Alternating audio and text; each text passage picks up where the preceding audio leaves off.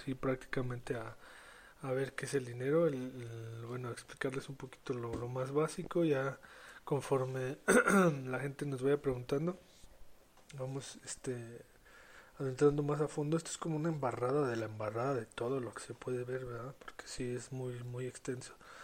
Pero para empezar yo pienso que consideren el dinero como una herramienta, ¿sí? Como una herramienta que, que los puede ayudar a, a cumplir sus metas, les puede ayudar a, trabajar menos, es una herramienta de intercambio de valor, eh, el dinero es aceptado por, pues, sí, por el total casi de la población humana, ¿verdad? Mm, sin dinero no hay transacciones. Mm, el dinero tiene ciertas características, no me quiero meter tanto en como, como en lo aburrido, pero son debe ser fungible, debe ser este divisible, debe contener valor. Ajá. Entonces, este, cualquier cosa que ustedes piensen que, puede ser dinero y alguien lo acepta y está de acuerdo, eh, puede ser dinero. ¿sí? Entonces, el dinero es, eh, para simplificar un friego, eh, algo que puedes intercambiar por otro objeto que tú deseas. al intercambiar valor, generalmente el dinero es muy representativo del trabajo o del tiempo, porque tú haces un trabajo y se te recompensa con dinero, que a su vez eh, compra artículos, bienes, servicios, este, comida. Y es con lo que logras tú mantener tu estilo de vida. Aquí lo que lo que me llama un poco la atención es que mucha gente, mucha gente pues como les repito, yo voy dirigido hacia los a la gente más jóvenes. No saben ni qué es el dinero, para saben para qué sirve para gastarlo. ¿Sí? No saben de dónde sale.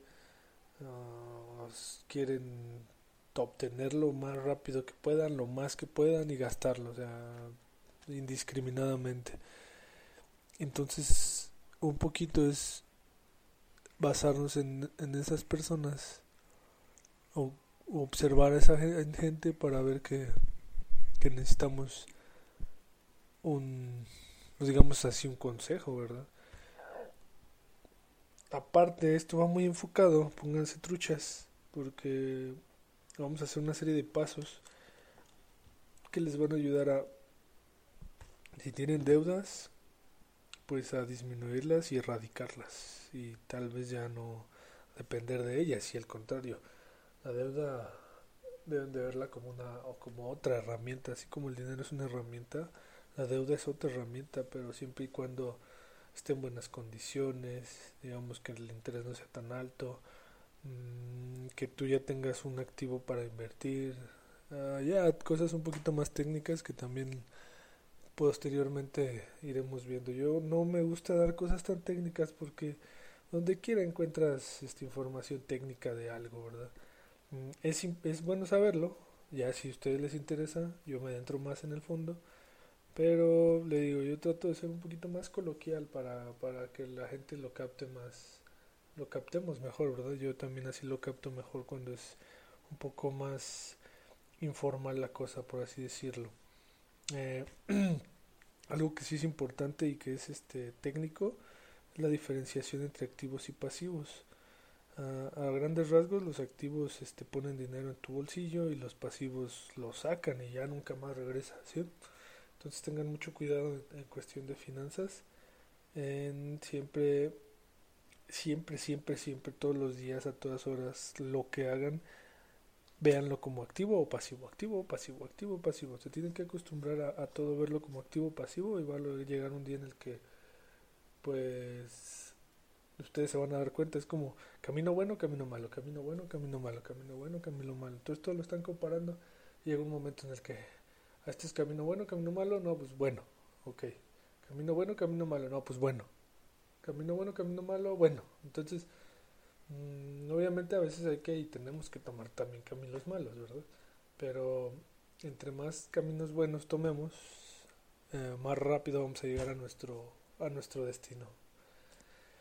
Este, bueno, el dinero, ya explicamos que es para intercambiar valor. Mm, ya, ya di una breve introducción de los activos y los pasivos. Mm, veamos el siguiente punto que es este conservarlo.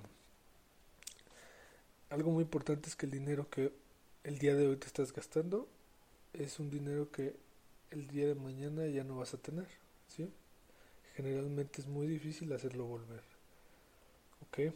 Voy a estar acompañando de, algunas cuantas frases, algunos cuantos dichos, mm, ciertos, máximas, mm, etcétera, que, que nos funcionarán en nuestro día a día con, con el dinero.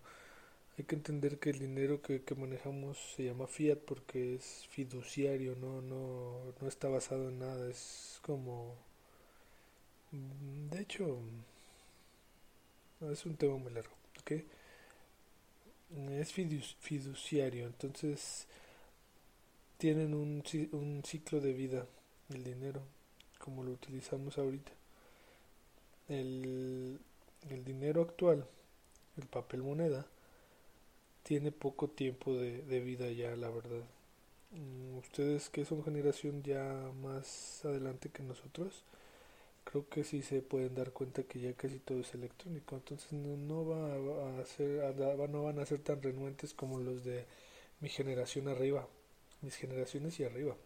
Algunos de mis generaciones yo les decía cuando, cuando yo tenía 14, 15 años que que el dinero iba a desaparecer, que iba a ser electrónico y me tiraban a león.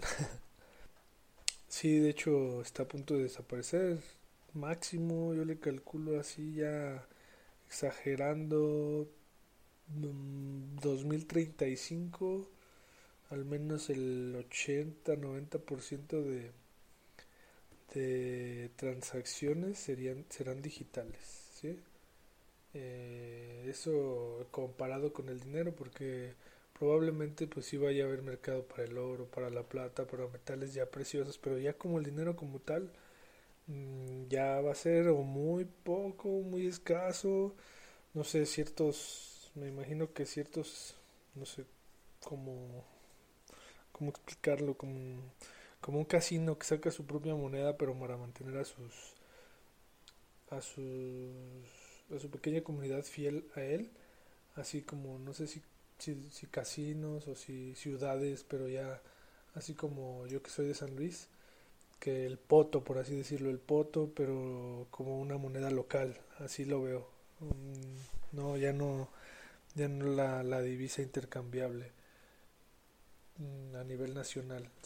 Entonces, este, por un lado yo creo que sí se va a requerir algo de dinero físico, al menos hasta el 35, ya después a lo mejor conforme avance la tecnología pues ya lo erradicas de plano y, y se hacen del control de, de nuestras finanzas, tengan cuidado, porque también eso es una, ah, digamos, tiene doble, tiene jiribilla, ¿verdad? O sea, está bien lo digital, se va a prestar para que no haya...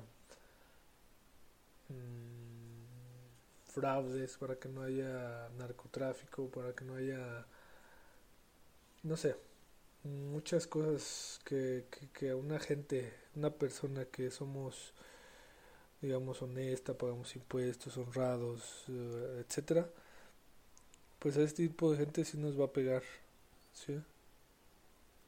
Digo, sí nos va a beneficiar, perdón.